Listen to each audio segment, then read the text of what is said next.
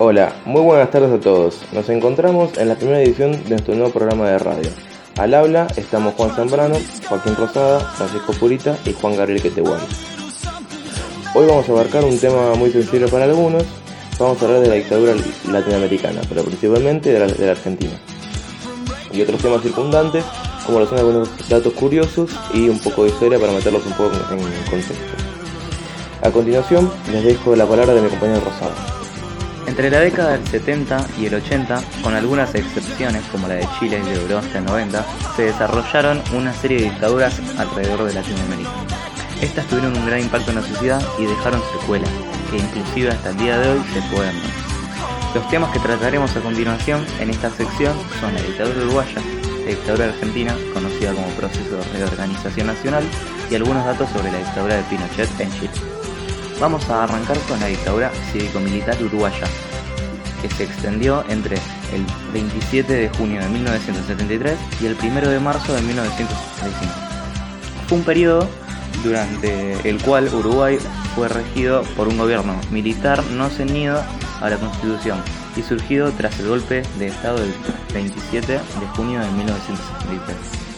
Dicho periodo estuvo marcado por la prohibición de los partidos políticos, la ilegalización de los sindicatos y medios de prensa y la persecución y encarcelamiento de opositores al régimen. Al igual que la de Argentina, hubo muchos exiliados y desaparecidos. También se encuentran distintas canciones de protesta y libros que reflejan esta oscura etapa uruguaya. Ahora a continuación vamos a sonar una canción con relación a lo que estuvimos desarrollando. Esta es una versión resumida de la canción Memoria de León Gieco, y próximo a esto vamos a terminar la sección con la palabra de nuestro compañero Purita, que va a pasar a desarrollar brevemente lo que fue la última dictadura argentina, que al fin y al cabo es el tema que nos concierne en este programa, y el que se va a desarrollar en la próxima sección.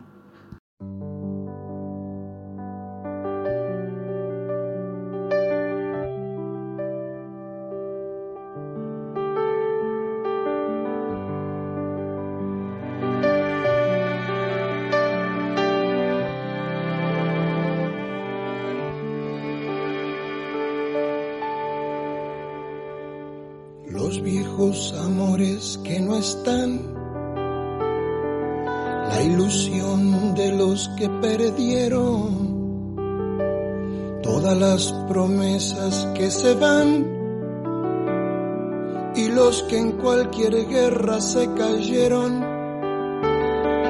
Todo está guardado en la memoria, sueño de la vida y de la historia.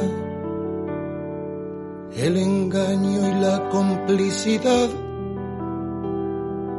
de los genocidas que están sueltos, el indulto y el punto final las bestias de aquel infierno. Todo está guardado en la memoria, sueño de la vida y de la historia la memoria despierta para herir a los pueblos dormidos que no la dejan vivir, libre como el viento. Los desaparecidos que se buscan con el color de sus nacimientos, el hambre y la abundancia que se juntan el maltrato con su mal recuerdo. Todo está clavado en la memoria, espina de la vida y de la historia. Dos mil comerían por un año con lo que cuesta un minuto militar. ¿Cuántos dejarían de ser esclavos? por el precio de una bomba al mar. Todo está clavado en la memoria, espina de la vida y de la historia. La memoria pincha hasta sangrar a los pueblos que la amarran y no la dejan andar, libre como el viento.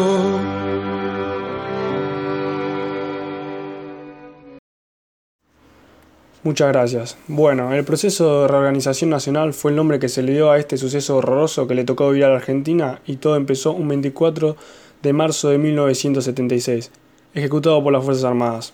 El golpe derrocó a todas las autoridades constitucionales, nacionales y provinciales, incluyendo la presidencia de María Estela Martínez, imponiendo en su lugar una junta militar integrada por tres comandantes de la FF. Esto fue a grandes rasgos lo que le pasó en ese periodo. Ya entrando en el tema principal del programa, vamos a analizar lo que fue la dictadura en nuestro país, lo que era la vida en ese momento, lo que trajo consigo, como lo que es el abuso del poder, el intentar imponer una ideología que en cierto punto se pudo lograr. Para abarcar ese tema tenemos pensado utilizar ciertas reseñas de distintos libros que hacen referencia y explican un poco ciertos aspectos de la época. En mi caso me tocó leer La hora del túnel. Esta es una novela escrita por Ernesto Sábato en 1948 y para hacer un resumen rápido y más que nada para que sepan de qué trata la obra, trata de Juan Pablo Cas, el personaje principal y narrador, cuenta desde la cárcel los motivos que lo llevaron a cometer un asesinato contra su amante, María Ibarne. Esta lectura me resultó bastante profunda, es un poco el camino de la locura de un hombre, un pintor que tuvo la suerte de encontrar a quien amar, pero no es correspondido. Los pensamientos que se le van pasando por la mente, cómo a través de una obsesión termina haciendo algo completamente inhumano, es muy buena novela, en mi opinión. Te obliga a pensar y te hace sumergirte en un sub y baja de emociones. No sabría ubicarla porque es una novela policial, ya al involucrar un asesinato, pero también narra lo que fue su vida hasta llegar a ese punto. No está compuesta por una estructura típica de novela policial. Así que lo dejo para que piensen y saquen sus propias conclusiones. Si tienen la suerte de leerla, está muy buena el libro. Ya habiendo hablado del libro en sí, vamos a contarles un poco quién fue el autor y un poco más de su carrera. Fue un importante escritor, ensayista físico y pintor argentino. Escribió tres novelas, El túnel, sobre Eres y tumbas, y Abadón el exterminador, en innumerables ensayos sobre la condición humana. Fue condecorado con diversos premios, reconocido por las universidades, le nombran ciudadano ilustre de las ciudades más importantes. En 1961 publica su segunda novela, Sobre Héroes y Tumbas, que tendría resonante éxito y le daría renombre internacional. Después de la Guerra de Malvinas, el derrocamiento de la dictadura y con la elección democrática del gobierno, Ernesto Sábato es nombrado presidente de la CONAEP, o Comisión Nacional sobre la Desaparición de Personas. Esta fue creada por el gobierno argentino en el 83 con el objetivo de aclarar e investigar desaparición forzada de personas producida durante la dictadura militar en Argentina, dando origen al informe Nunca Más, también conocido como Informe Sábato, publicado en septiembre del 84.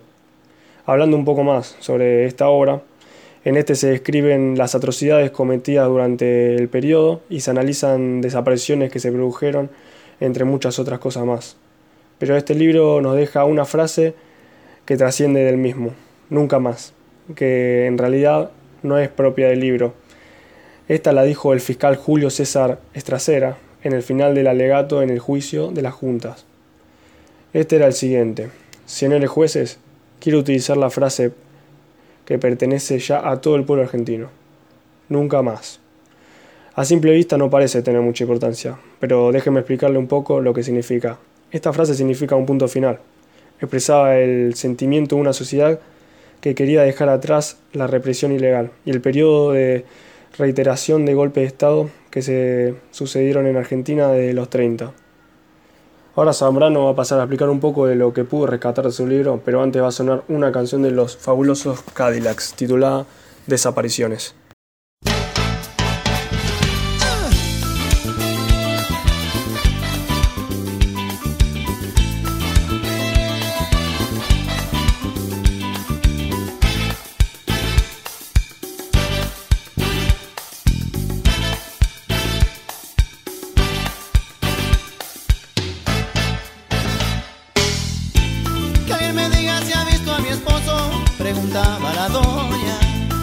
más no y tiene 40 años.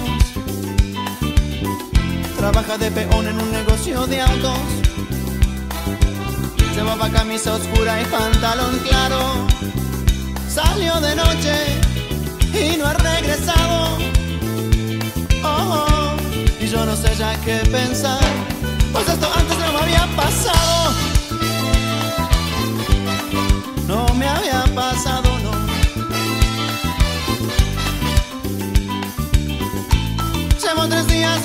A mi hermana.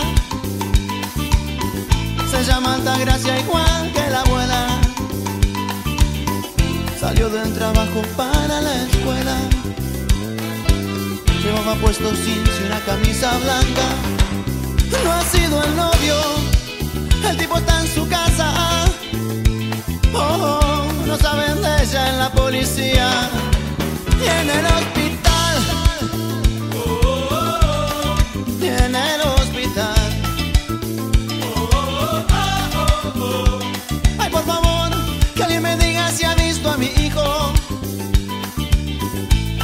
Estudiante de medicina. Se llama Agustín y es un buen muchacho. Esta vez es terco cuando opina. Lo han detenido, no sé qué fuerza. Pantalón blanco, camisa rayas. Paso ante ayer. Paso ante ayer.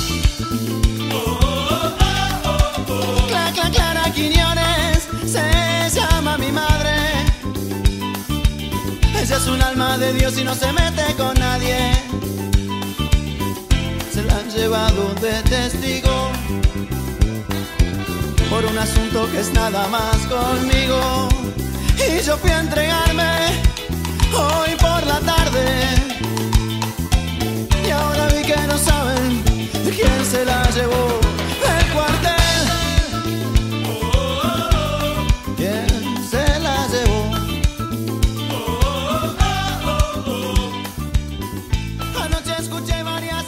explosiones, tiros de escopeta y de. Voy a pasar a explicarles un poco sobre la novela que me tocó leer, la cual se llama Ciencias Morales. Esta es una novela de Martín Conan y salió en el año 2007. Narra la estadía de María Teresa, que es una preceptora en el colegio de más tradición y prestigio de Buenos Aires. Ella es una joven de 20 años, tímida, conservadora, que busca hacer cumplir a ultranza las normas del colegio.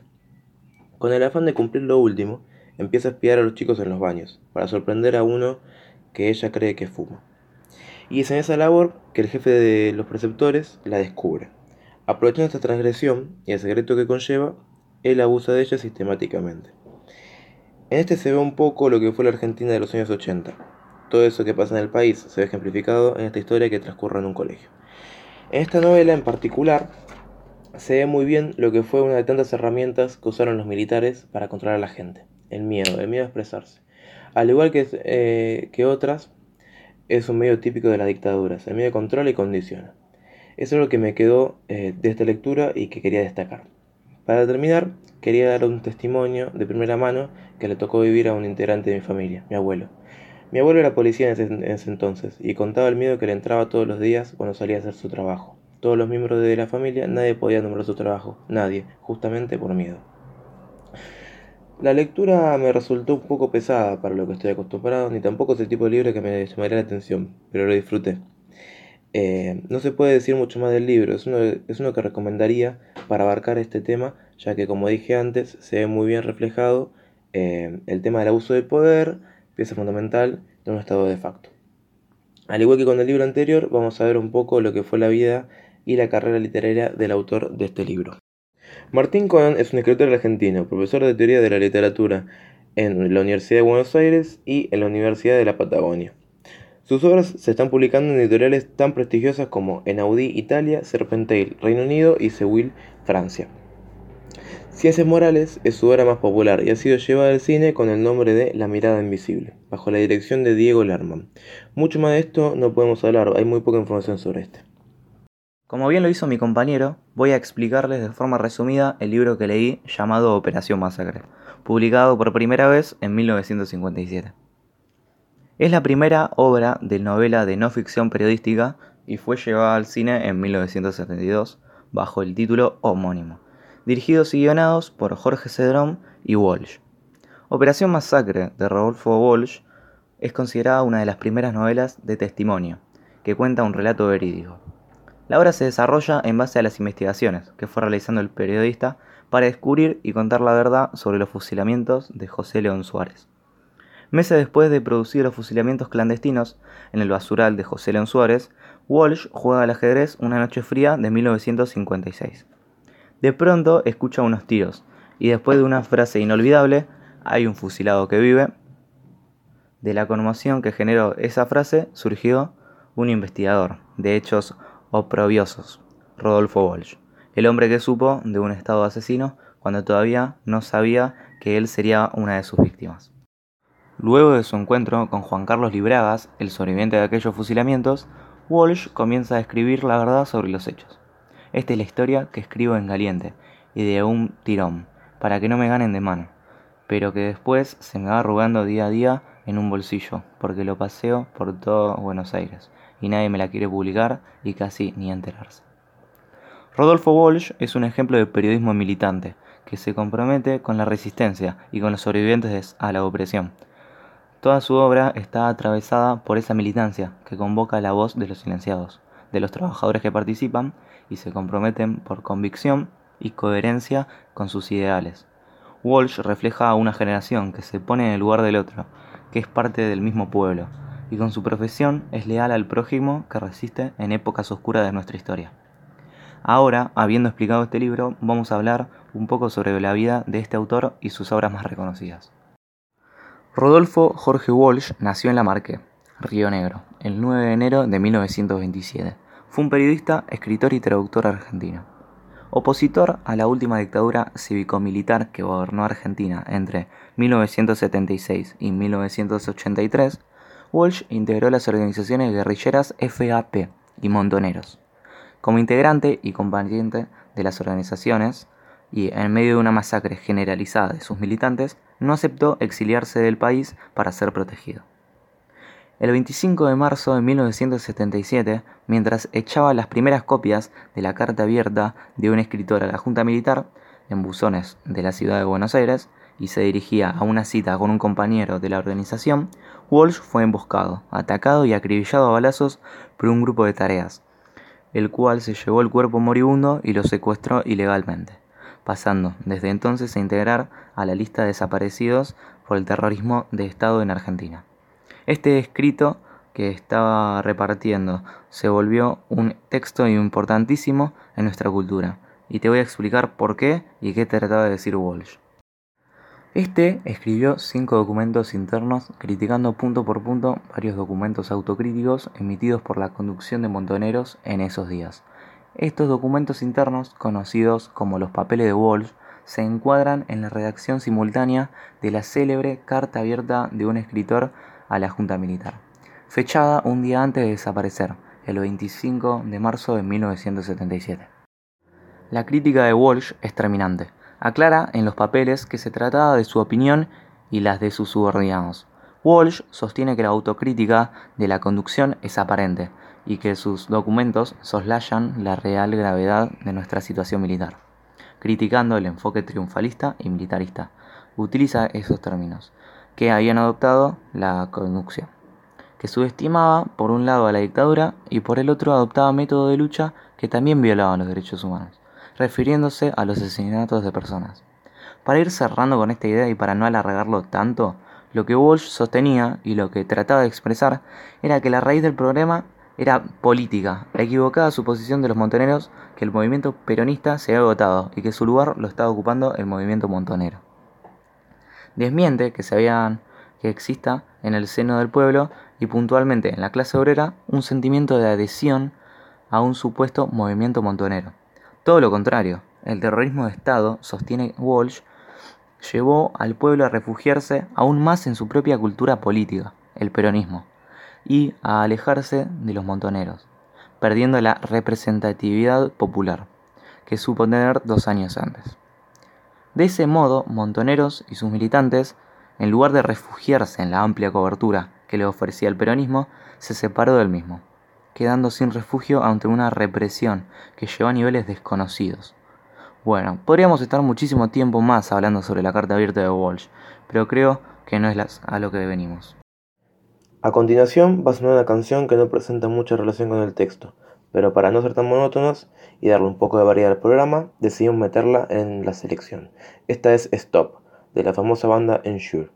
Luego de esto, vamos a pasar a desarrollar el último libro que vamos a tocar en el programa. Ahora volvemos.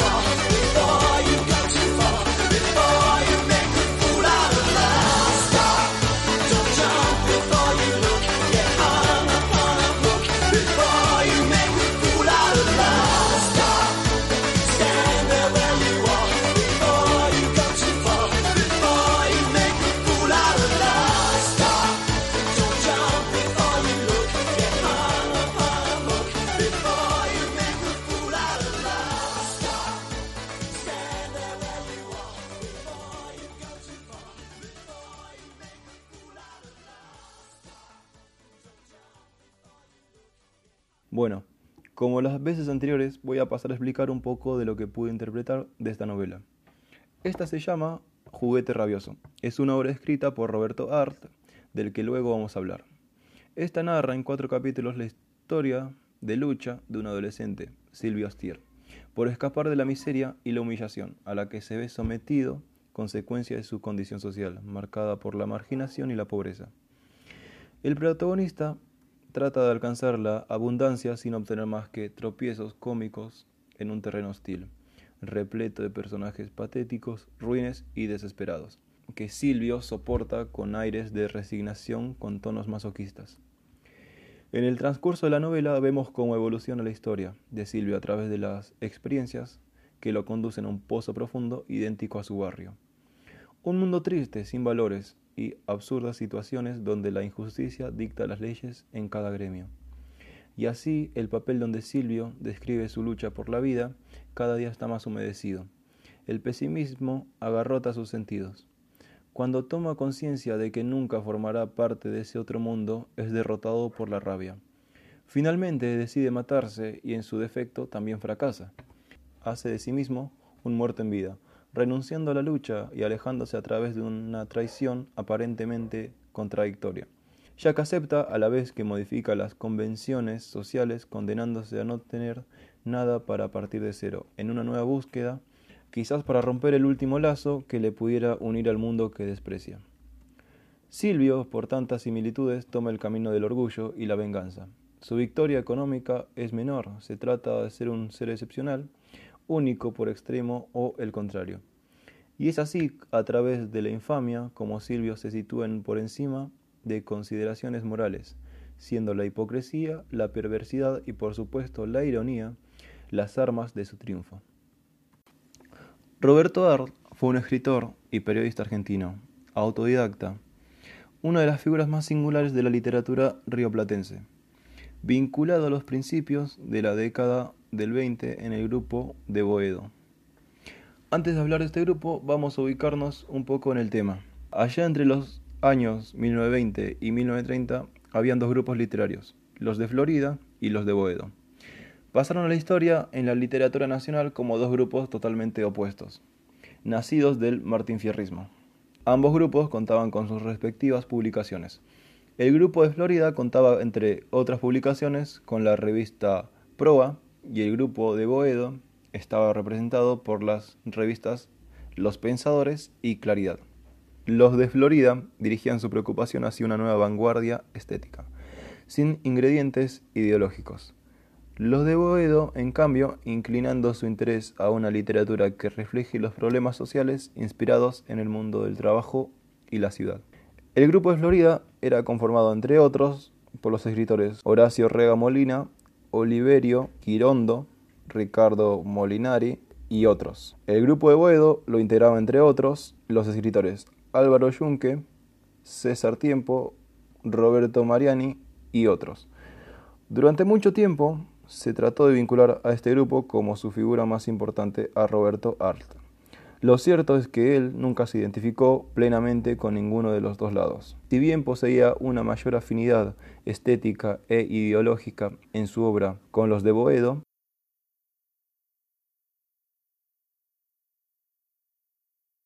la verdad una parte muy linda de la historia literaria de nuestra ciudad, que nos aportaron grandes novelas, obviamente cada una con su ideología.